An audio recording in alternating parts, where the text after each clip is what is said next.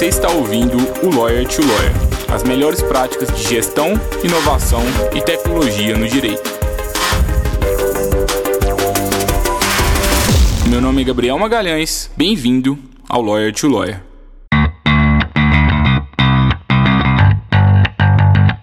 Olá, advogado, olá, advogada, seja bem-vindo, seja bem-vinda a mais um Lawyer to Lawyer da Freeló. Estamos aqui pela no episódio número 71, nem vou falar qual que é a vez, é 70. Foi ruim aqui. 71 primeira? É, tá difícil aqui, Giovanni, porque eu nem sei como falar isso aqui, mas já tem muito tempo que a gente tá aqui com vocês.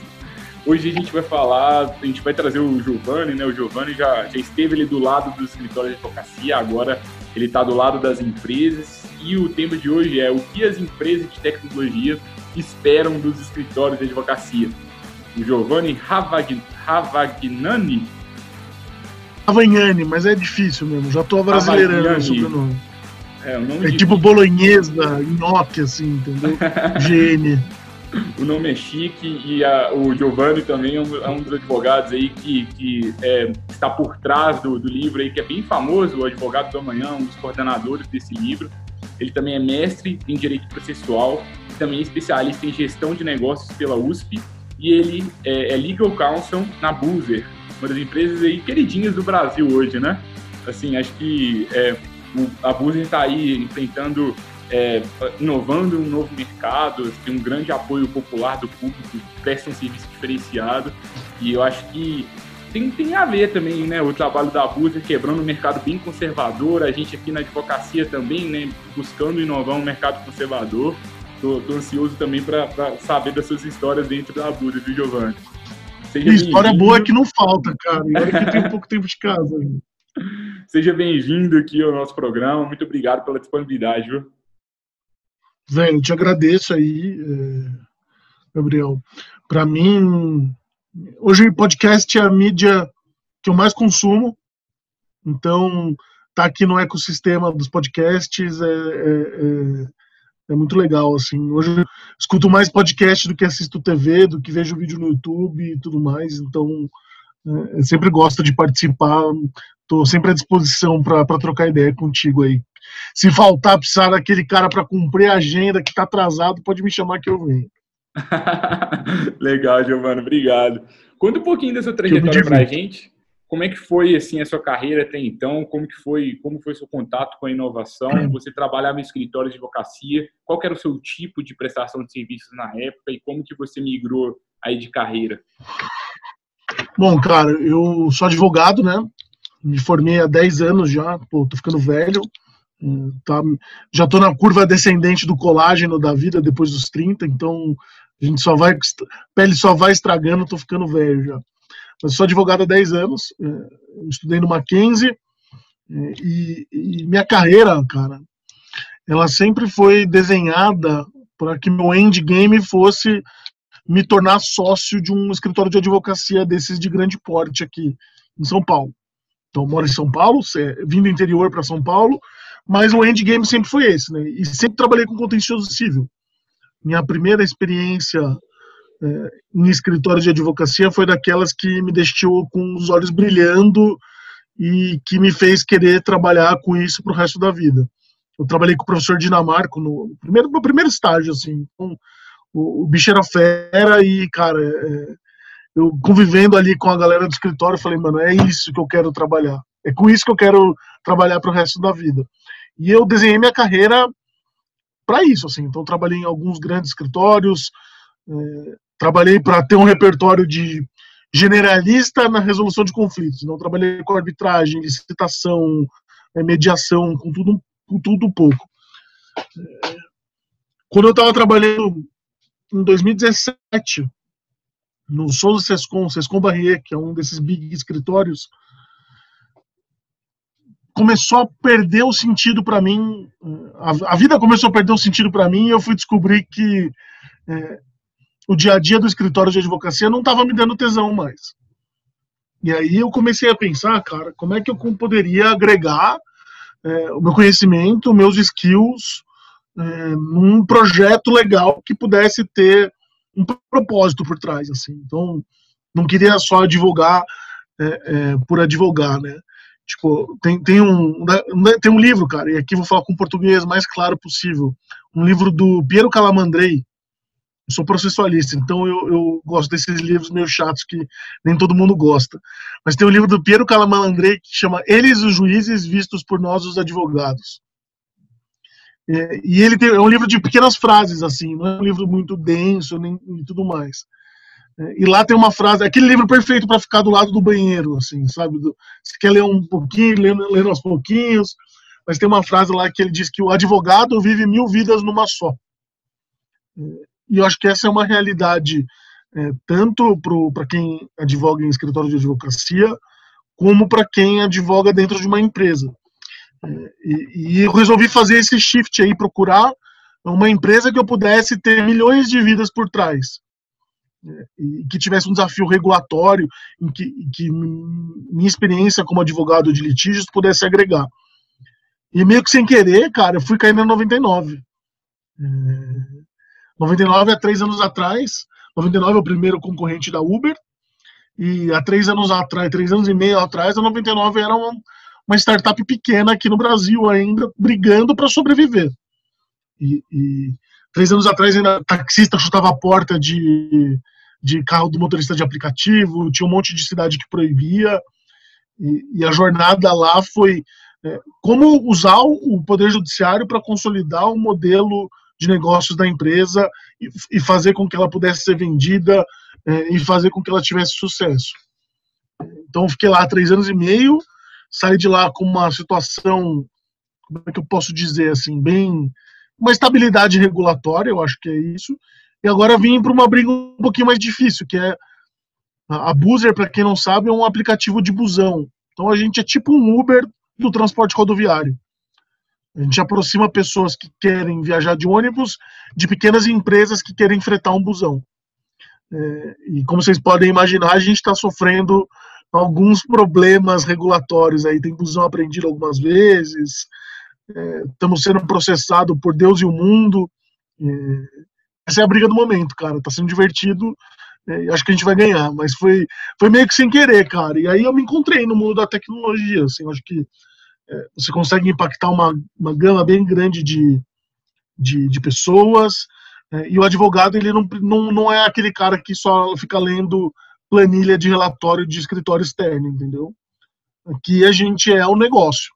Então, se não, por exemplo, se não forem os advogados, não fossem os advogados, 99 não estava de pé hoje. É, e se não for por nós aqui na Boozer, a empresa vai quebrar também. Então, essa é a luta. Está no coração da empresa. E é, é justamente isso que brilha meus olhos, cara.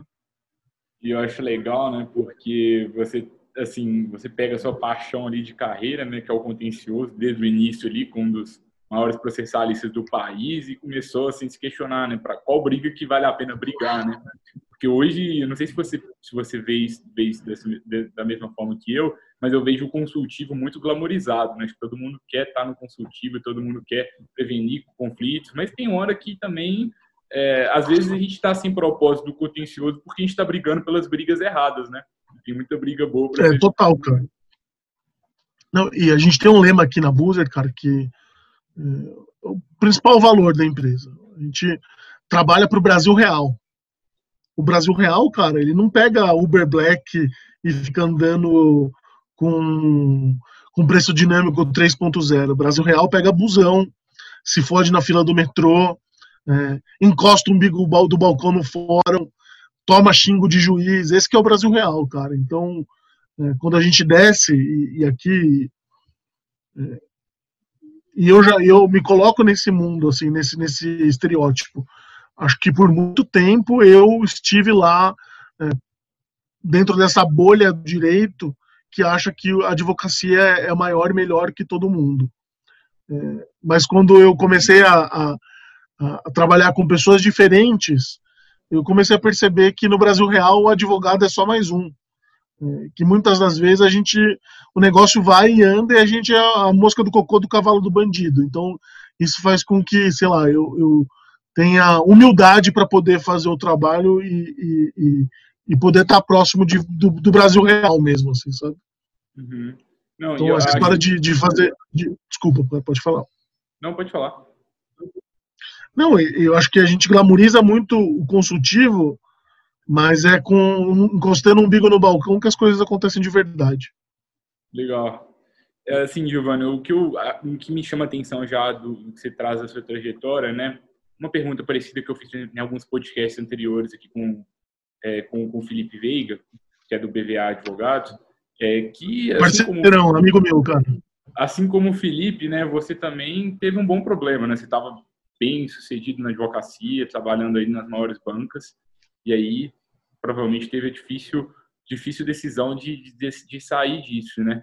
É, como que foi esse processo de tomada de decisão de, de migração de, de, carreira? Quais foram os desafios? Tem muito advogado que está escutando aqui, até escritório de advocacia, que às vezes já é bem sucedido em um nicho, só que está sentindo que está no uhum. momento, sabe? O escritório deu aquela estagnada e está na hora da gente fazer alguma coisa. Como que, que foi essa mudança assim para você? Cara, para mim, eu acho que eu tinha. Eu falo de ter ido atrás de buscar o endgame de me tornar sócio em um escritório desses grandes, mas eu sentia, cara, que eu tinha meio que gabaritado tudo, assim, de do contencioso civil tradicional. Já tinha trabalhado com falência, já tinha trabalhado uh, com recuperação judicial, já tinha trabalhado com reintegração de posse no interior da Amazônia, já tinha feito reintegração de posse de favela, uh, porra, já tinha brincado de acabar com o rolezinho em shopping center, já tinha trabalhado com arbitragem internacional. E aí, meu, meio que, porra, já quero alguma coisa nova. Eu acho que é muito da nossa geração também. Tipo, é, é... e eu acho que esse é um problema que nós, advogados, talvez a galera mais velha, tem um pouco mais de dificuldade para lidar ainda, assim. A galera mais nova, tenho, sou de 88, a gente fica entediado rápido, né, com as coisas. Então, a gente está acostumado numa, vida dinâmica, é, é, em que as coisas cansam. Então, se a gente não tem grandes desafios, a gente acaba sucumbindo. E, e quando eu decidi é, tomar essa decisão, eu fui conversar com um amigo meu que tinha feito esse movimento três, quatro meses antes. É um cara legal para você conversar aqui, depois eu te passo o contato dele, é, que é o Ricardo Dalmaso. O uhum. Ricardo, é, ele trabalhou no Pinheiro Neto, a gente teve uma carreira parecida, assim, em termos de jornada é, de, de vida profissional, ele também trabalhou com arbitragem, com contencioso, e ele tinha acabado de ir para o Facebook, pro Facebook. E, e, aí eu conversei com ele, perguntei o que ele estava achando, e, cara, para mim, é, é, começou a virar uma obsessão daí, ó, eu preciso trabalhar numa empresa de tecnologia, é, e aí, cara, aquela boa e velha história, né, comecei a mexer meus pauzinhos, conversar com alguns amigos meus que trabalhavam em empresa de tecnologia, e aí acabou, eu acabei descobrindo que é, o amigo de um amigo estava procurando alguém para trabalhar com litígios na 99.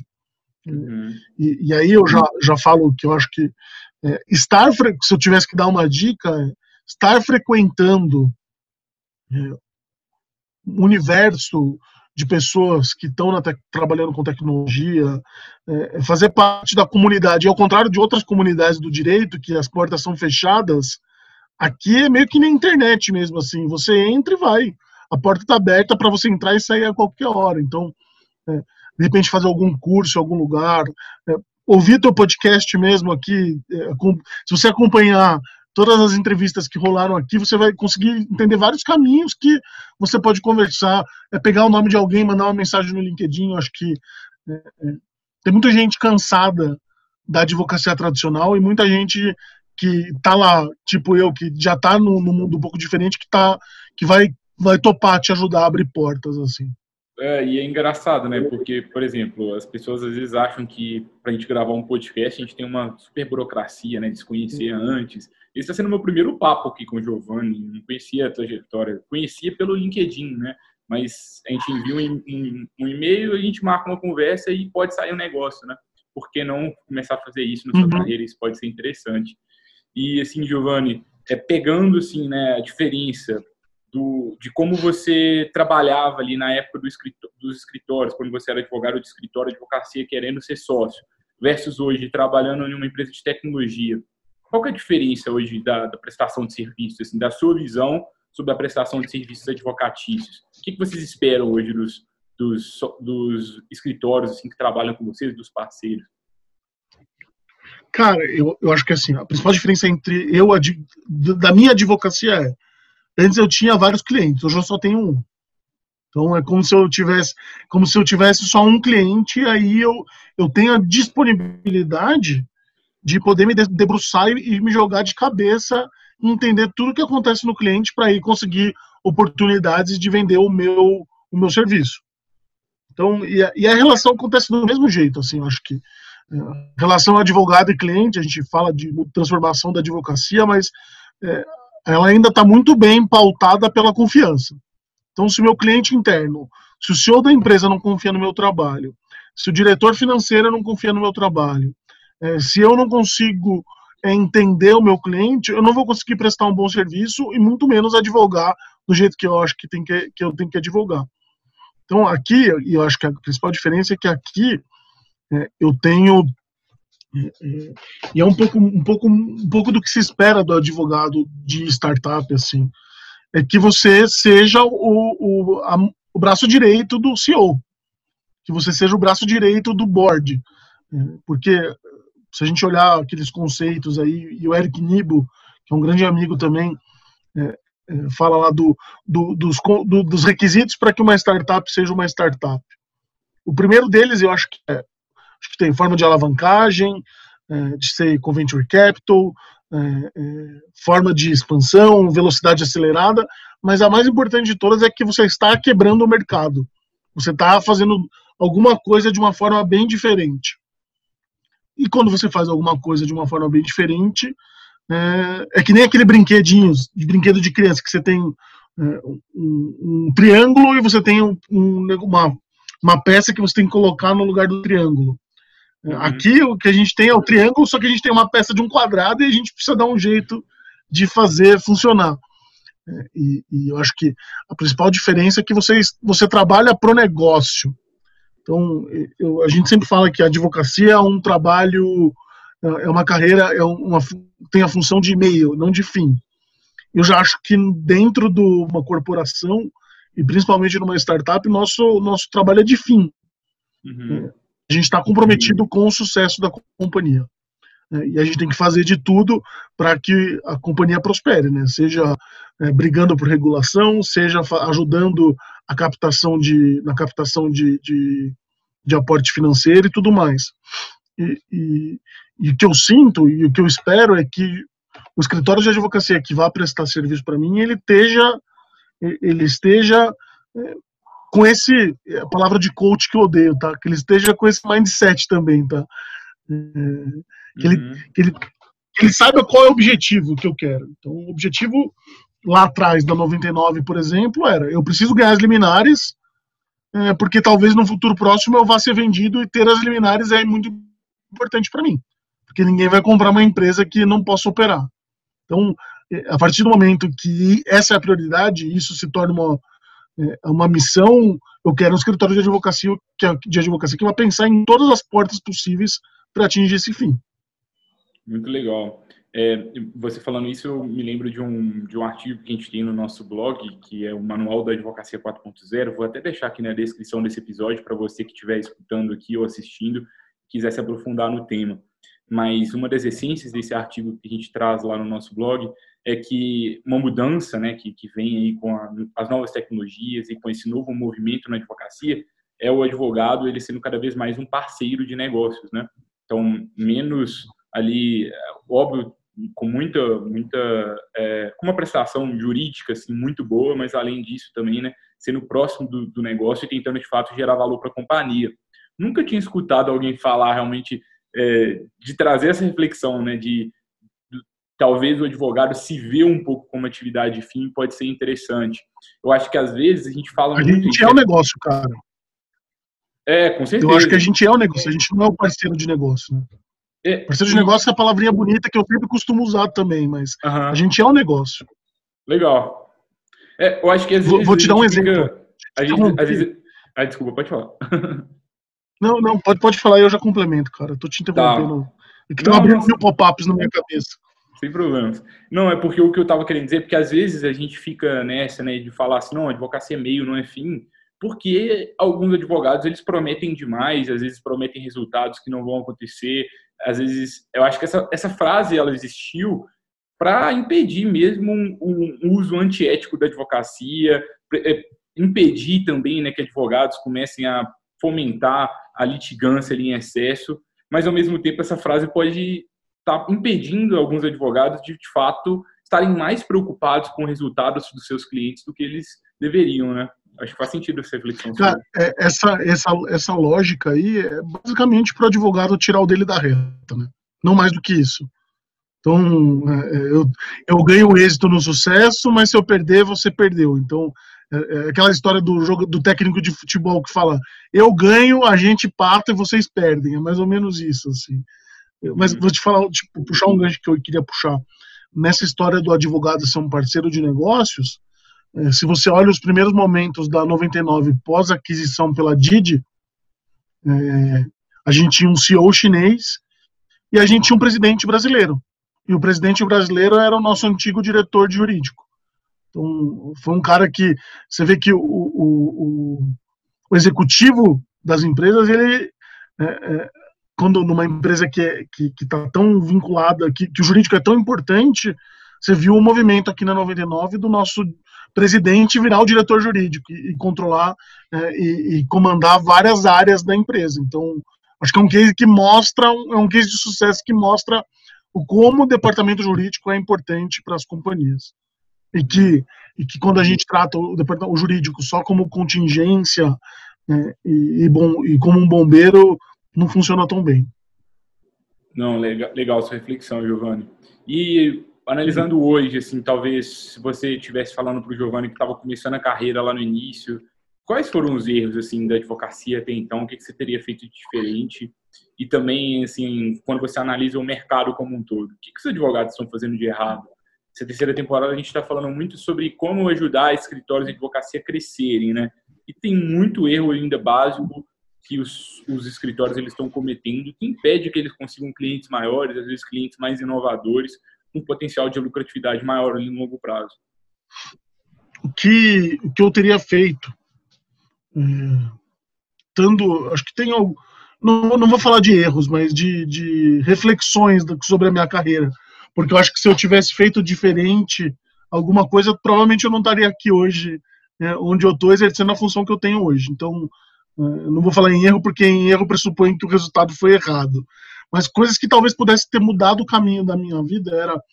É, eu preciso de um. E aqui falando como, como in-house counsel para o outside counsel, para o um advogado de empresa, o cliente falando para um prestador de serviço jurídico.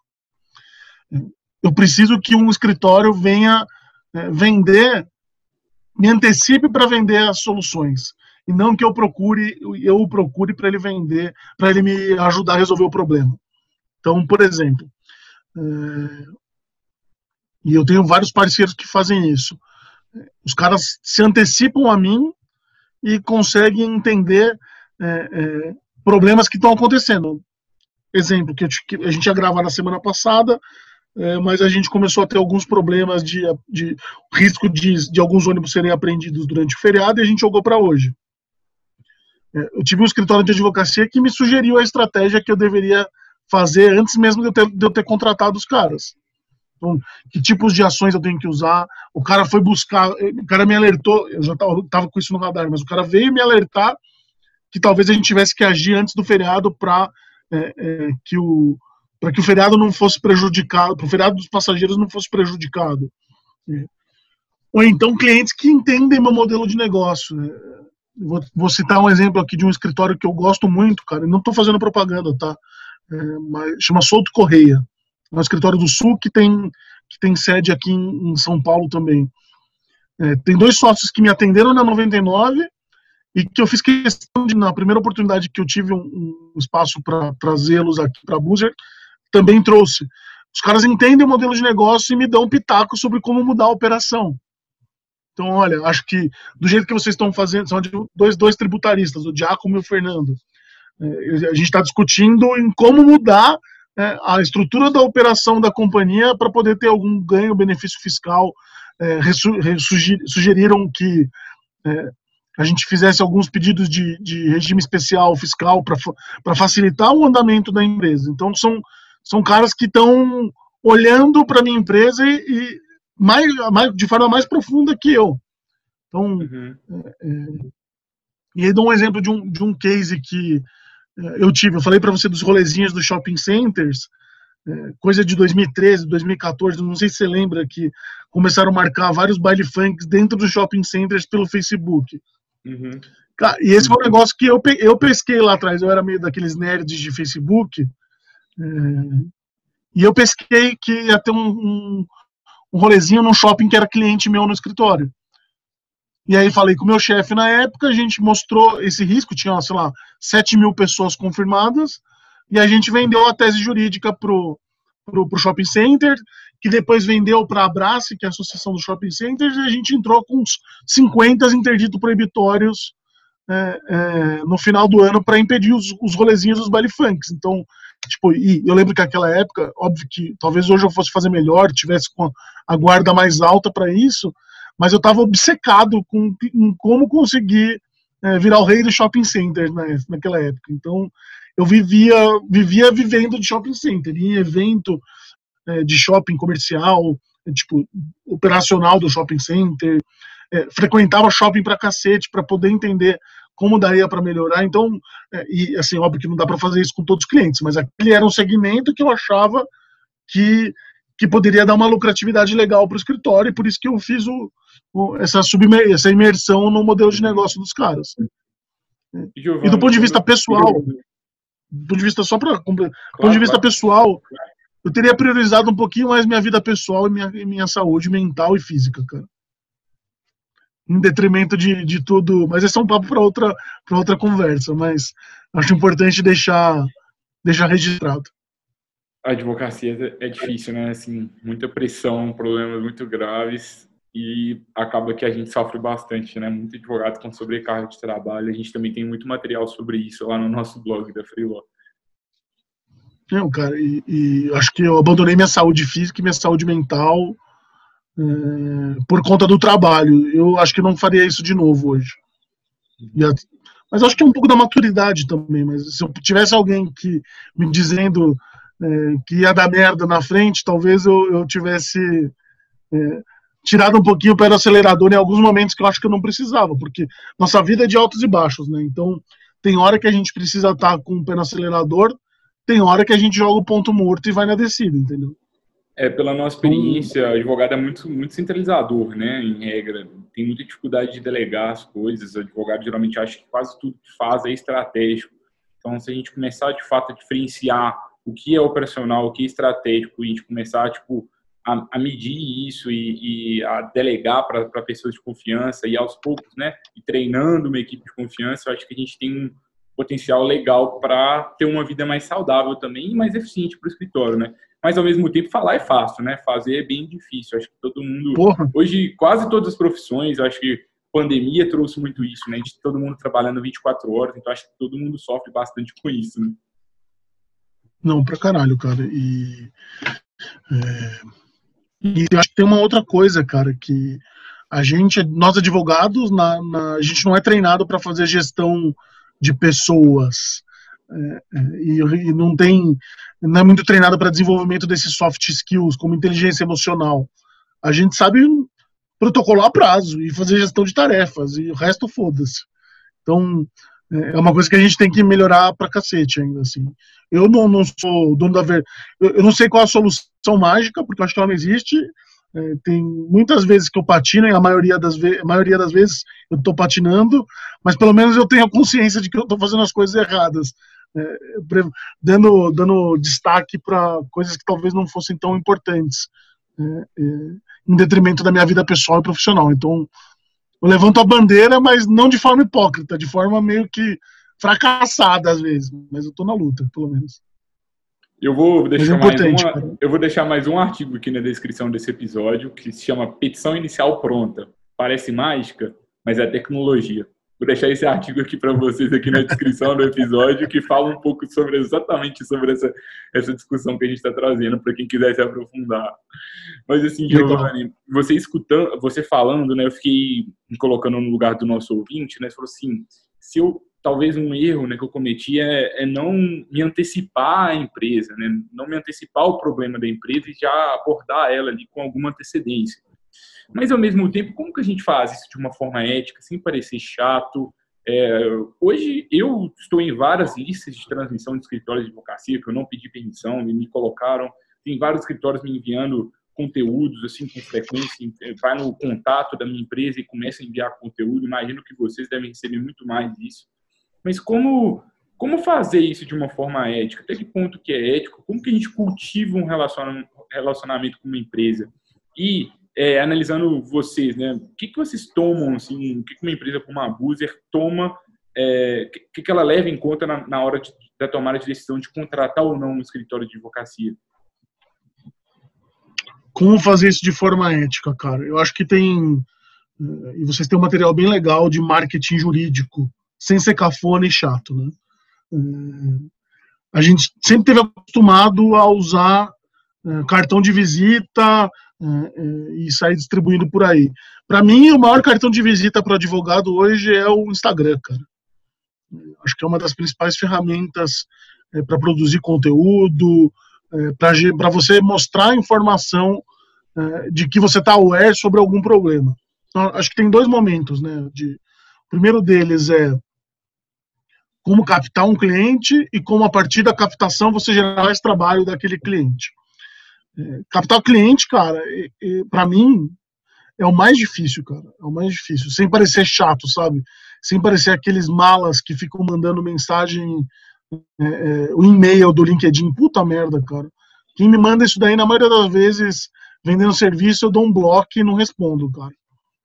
É, mas eu acho que o caminho é, é, você ter bons cases, né? Então, por exemplo, é, tem um escritório de advocacia que trabalhou para mim na 99, é, que o cara tinha um trabalho bem legal de usando os meus cases, é, os cases que eles tinham construído conosco, mostrar que a atuação do escritório tinha sido positiva. Então, como o escritório, era o Piero Neto, vou falar que é um escritório que talvez não precisasse é, se divulgar tanto, mas é um escritório que pegava é, os bons os bons cases que eles tinham lá, a decisão que eles conseguiram no Supremo foi muito boa, é, e que faziam eventos, divulgavam aquela decisão que eles conseguiam naquele caso. E é uma coisa que eu olho também, né? Que parceiros, o cara vem me vender é, é, serviço aqui. O que, que, você já fez de bom no meu segmento? O que, que você entende é, do, da, de tecnologia? Que eliminares você já conseguiu? Então, acho que essas são coisas. Mostrar o teu repertório é, é uma coisa importante. E, e, e fazer isso sem de forma agressiva, por, por, exemplo, mailing, lista de transmissão, porra, velho, eu acho que isso daí é bem chato, né? Acho que você entrar sem querer em lista de transmissão é uma merda. Eu bloqueio na hora também, peço para sair da lista. Mas se eu peço para entrar na tua lista de transmissão do escritório, é porque aí sim eu tô eu, eu, sei que eu vou ter acesso a um conteúdo importante. Então, eu que tenho que fazer o cara entrar, querer entrar na minha lista de transmissão. E o link e o Instagram, por exemplo, é uma boa forma de você é, fazer com que as pessoas se direcionem até o teu perfil. Aí você põe lá o link da tua lista de transmissão. É, então acho que essa é uma forma de entrar que a gente tem hoje. A partir daí, ou então coisas que eu já fiz bastante. É,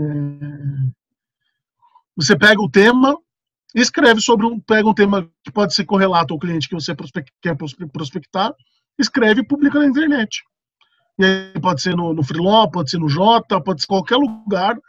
Né? E aí o Google vai te ajudar também a chegar no cliente. O escritório que advoga para Uber no Brasil, o principal escritório que chama Leaks, é, eles escreveram um texto falando sobre a legalidade da Uber em 2013, antes da Uber chegar aqui no Brasil.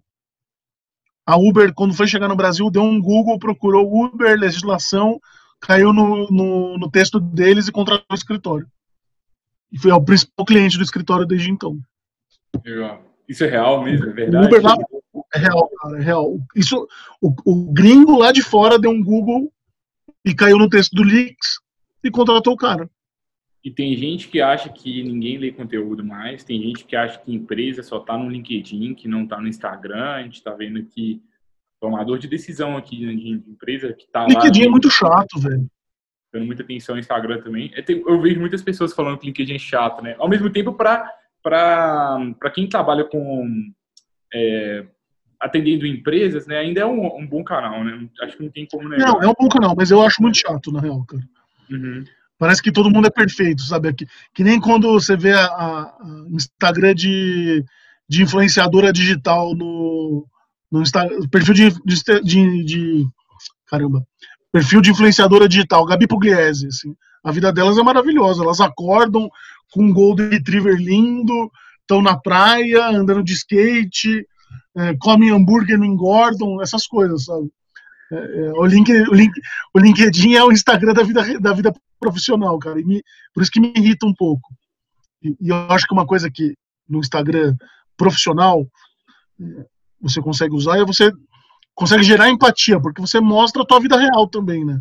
Então você consegue mesclar as duas coisas. Então você mostra lá uma foto da tua família, do teu tio, do teu cachorro, é, e, e, são formas que você consegue gerar empatia no teu cliente. Pô, quem não gosta de cachorro? Quem não gosta de, de ver que você tem um cachorro? Talvez esse seja um papo que você vai conseguir, a partir do cachorro, engatar numa relação profissional. Lá, e todo mundo tem um hobby. Então, sei lá, você, Gabriel, gosta de fazer cerveja em casa. Tem teu perfil lá profissional, aí você posta um story de você fazendo cerveja em casa. Com certeza vai gerar engajamento e empatia com os teus clientes cervejeiros, entendeu? Uhum. Acho que são coisas legais de você de tirar a máscara. E acho que esse é um, para mim a advocacia 4.0 é, é essa. A gente tira a nossa máscara de advogado e põe a máscara de pessoa normal, né? Vamos descer do descer do nosso do nosso salto alto. Legal. Acredito muito nisso também. E eu acho que é, essa conversa aqui de hoje com o Giovanni, né? é, ela mostra também uma necessidade, né, que poucos escritórios fazem. Converse com seus clientes, sabe? Você quer advogar para uma empresa como a Buzer, vai lá, converse com pessoas como Giovanni, entende o que, que eles gostam, como que, que, que eles levam em conta ali na hora de contratar uma empresa. A gente teve um episódio antigo aqui no Lawyer to Lawyer, que foi com o Matheus Nasser, na época ele trabalhava no, no Banco é, e eu, foi um, eu fiz algumas perguntas parecidas, né, e a resposta dele foi foi bem diferente, porque ele é um outro tipo de cliente, ali no caso, para algumas, algumas perguntas, mas também com o mesmo objetivo, né? Gerar valor para o seu cliente.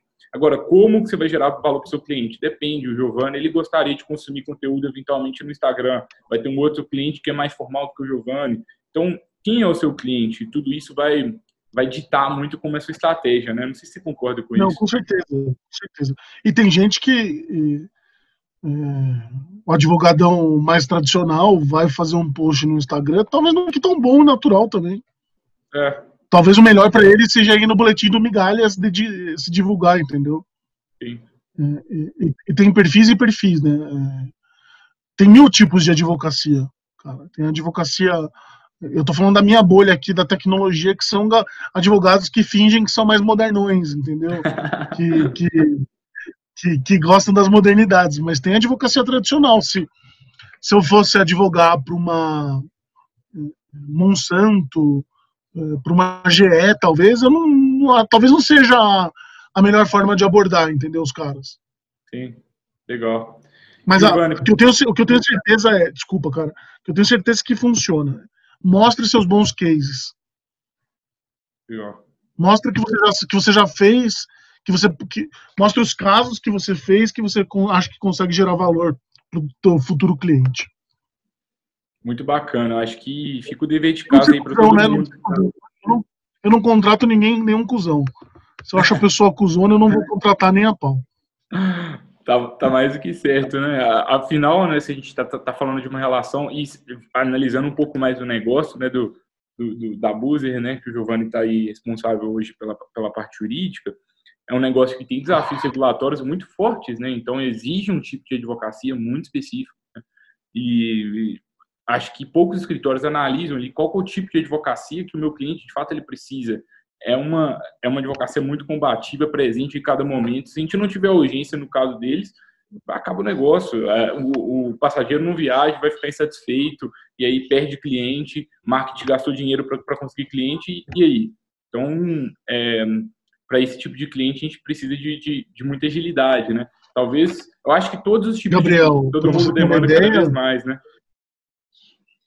Para você ter uma ideia, eu tive, tava com parceiros meus junto comigo na trincheira, na beira da Dutra, no feriado, para brigar com o fiscal da NTT que estava aprendendo ilegalmente os nossos ônibus.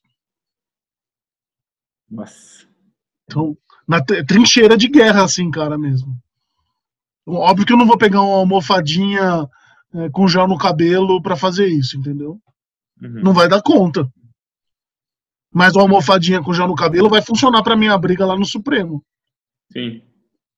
É, qual o tipo de advocacia que você quer estar, né? Eu acho que é muito a reflexão que uhum. fica hoje, né? Não, total, cara. E, e, a gente tem que saber o que a gente consegue entregar de melhor para o nosso cliente e focar nisso, né? Uma coisa que eu sempre falo, eu sou o cara que é, eu não tenho muito saco para escrever peça. Se eu puder, mas eu faço audiência bem pra cacete. Se eu puder me conectar, ainda e aí falando para advocacia real assim, que não tem grandes estruturas, que às vezes tem que fazer tudo. Mas se eu puder me conectar com pessoas, é, suponhamos que eu faça a captação do cliente, e aí terceirizo a elaboração da peça. Eu faço audiência. A gente terceiriza para um cara despachar com o desembargador. Acho que essa é a advocacia do futuro também. Que a gente consegue desenvolver o nosso melhor skill.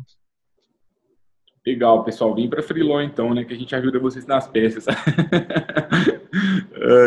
Giovanni, foi um prazer aqui a conversa. Aprendi bastante com você. Obrigado de novo pela disponibilidade. É, Eu te agradeço. Que pra, a gente atendeu aqui diferentes públicos, né? Para pessoas de carreira, que estão aí seguindo carreira em grandes escritórios, acho que tivemos palavras bem inspiradoras, realmente ajudando vocês a, a talvez refletir sobre a, forma que vocês estão conduzindo a carreira e também enxergar novas possibilidades e também para escritório de advocacia, né? Poxa, o que, que eu posso fazer para entender mais o meu cliente? Será que vocês entendem de fato o negócio dos seus clientes? Será que vocês conseguem atuar um pouco como fim, a advocacia um pouco como fim, no sentido positivo que a gente trouxe aqui no episódio de hoje? Talvez pode ser bem legal. Queria saber, Giovanni, se tem algum recado final, alguma pergunta que eu não te fiz, e também se a gente conseguir fechar aqui com checklist, né? Voltando lá para o tópico do dia, né? O que, que as empresas de tecnologia esperam dos escritórios de advocacia? Se a gente fosse fazer um resumo final, qual seria a sua resposta para essa pergunta? Cara, se eu tivesse que dar uma mensagem é dá para ser feliz na advocacia. Então, existem mil formas de advogar. Talvez você só esteja advogando da forma é, errada para esse seu momento de vida. Então, procure informação, conteúdo que dá para você virar o jogo e, e, advogar de uma forma leve, descontraída. É, não precisa ser um coxa-mala, é, que nem muitos dos advogados por aí. É, para advogar para uma startup, eu acho que você precisa ser uma pessoa está dentro do mundo da tecnologia, então não dá para você vir advogar para abuser é, é, e, e, nunca ter pedido uma corrida da Uber, por exemplo. É, você pedir para fazer um conference call e me mandar o dial-in, não nem pensar em como fazer uma reunião por Google Meets. É, não dá para você não ter tesão pelo nosso modelo de negócio e pela nossa missão. Então, a gente valoriza bastante é, aquele que entende da nossa jornada e que quer estar tá com a gente na, na beira da Dutra de madrugada no feriado. Não pode cobrar muito caro, porque startup o bolso é curto. é, e eu acho que é um, é, se você tiver todas essas, essas, outras coisas, você vai conseguir entregar um trabalho com excelência, que é o que a gente precisa. Assim. É, e, e o trabalho de excelência nem sempre é o melhor trabalho do mundo, mas é o melhor trabalho possível e poder, é, é, junto com a gente, tomar a decisão que às vezes feito é melhor do que perfeito. E assim a gente vai. E que gosta de tomar risco também. Muito legal, Giovanni. Mas não tem receita de bolo, cara. Eu vou te fazer um convite agora, inusitado. Bora. A gente conversou muito Bora. de Instagram, já que você gosta tanto do Instagram. Nunca fizemos isso aqui, não. Mas Vamos. Quem estiver escutando o episódio aqui agora, não sei se o Giovanni vai topar, não. Mas a gente vai abrir uma, uma caixinha de perguntas aí, algum, algum. Talvez na sexta-feira, ou alguns dias depois do episódio. E com algumas perguntas aí que vocês gostariam de fazer para o Giovanni. A gente vai convidar o Giovanni para responder essas perguntas aí para a gente complementar o episódio. O que, que você acha? Tô dentro, cara. Tô dentro. Só a gente acertar a agenda, mas tô dentro. Fechou. Então, vocês, a gente vai abrir a caixinha de perguntas lá no nosso Instagram. Depois, depois que você estiver escutando esse episódio, vai lá, aproveita. É, o nosso Instagram é freelaw.work e a gente vai passar esse abacaxi para o Giovanni e ele vai é, ainda complementar aí para vocês essas perguntas, viu? Fechado, tô dentro. Giovanni, obrigado de novo, viu? Foi um prazer ter te conhecido. Você, você é um, um, advogado, assim, desde o início, né? Bem, é, a gente percebe aqui, né? Um advogado simpático mesmo, muito humilde, embora seja muito bem sucedido aí, um dos advogados aí que, que estão mais, mais no posto, nos postos, nos postos aí mais alto aí de quem está trabalhando com tecnologia e inovação e mesmo assim sempre muito acessível. A, a, única coisa é que eu só cheguei antes, cara, é só por isso. Não tem, não tem essa de bem sucedido ou mal sucedido. Só cheguei um pouquinho antes, só isso. E eu acho que é um pouco da mensagem, né? Do é, inovação é sim, tecnologia é sim. Se você não colabora, se você está escutando o podcast errado, você está no mercado errado. É isso que é assim que a gente move, né? A gente está numa bolha, que essa bolha está crescendo cada vez mais. Eu acredito que essa bolha vai chegar um dia que ela vai tomar o mercado como um todo, vai estar tá todo mundo dentro dessa bolha, mas a advocacia combativa, aquela ali de, de muito, com muito ego, né? Acho que fica um pouquinho fora da, do que a gente espera do advogado 4.0, né? Que esse termo da moda, que às vezes. Não gosto muito dele, mas tudo bem. É, eu também tenho algumas críticas, mas eu acho que quem quer se destacar na advocacia tem que se despir é um pouquinho disso, né? Sair do salto, como você trouxe. Não, e eu acho que. E, aí, ficar ligado, porque a próxima onda tá vindo já e se a gente não tomar cuidado, a gente vai ser engolido de novo. É. Não sei qual é a próxima onda, mas ela tá vindo é, assim, a gente nunca. Eu acho que a Covid acelerou ainda mais, a gente não sabe o que vai acontecer, inovação é sempre algo disruptivo, então faça diferente. Acho que na semana que vem a gente volta aqui para mais um to Lawyer, mais um convidado especial. Espero que vocês estejam gostando. É, o nível tá alto, né? O, o, o, Giovanni trouxe aqui o Eric, né? Foi um entrevistado anterior aqui do episódio. Acho que a gente conseguiu garimpar aí as, as mentes brilhantes do mercado para trazer aqui para vocês. Tem muitas mais mentes aí, talvez você que está escutando tem mais indicação de convidados, de convidadas, falem conosco, é, que vai ser um prazer a gente trazer mais, mais convidados para a gente manter esse alto nível aqui de conversa. Viu? A gente se vê na próxima semana, pessoal. Até logo. Valeu. Valeu.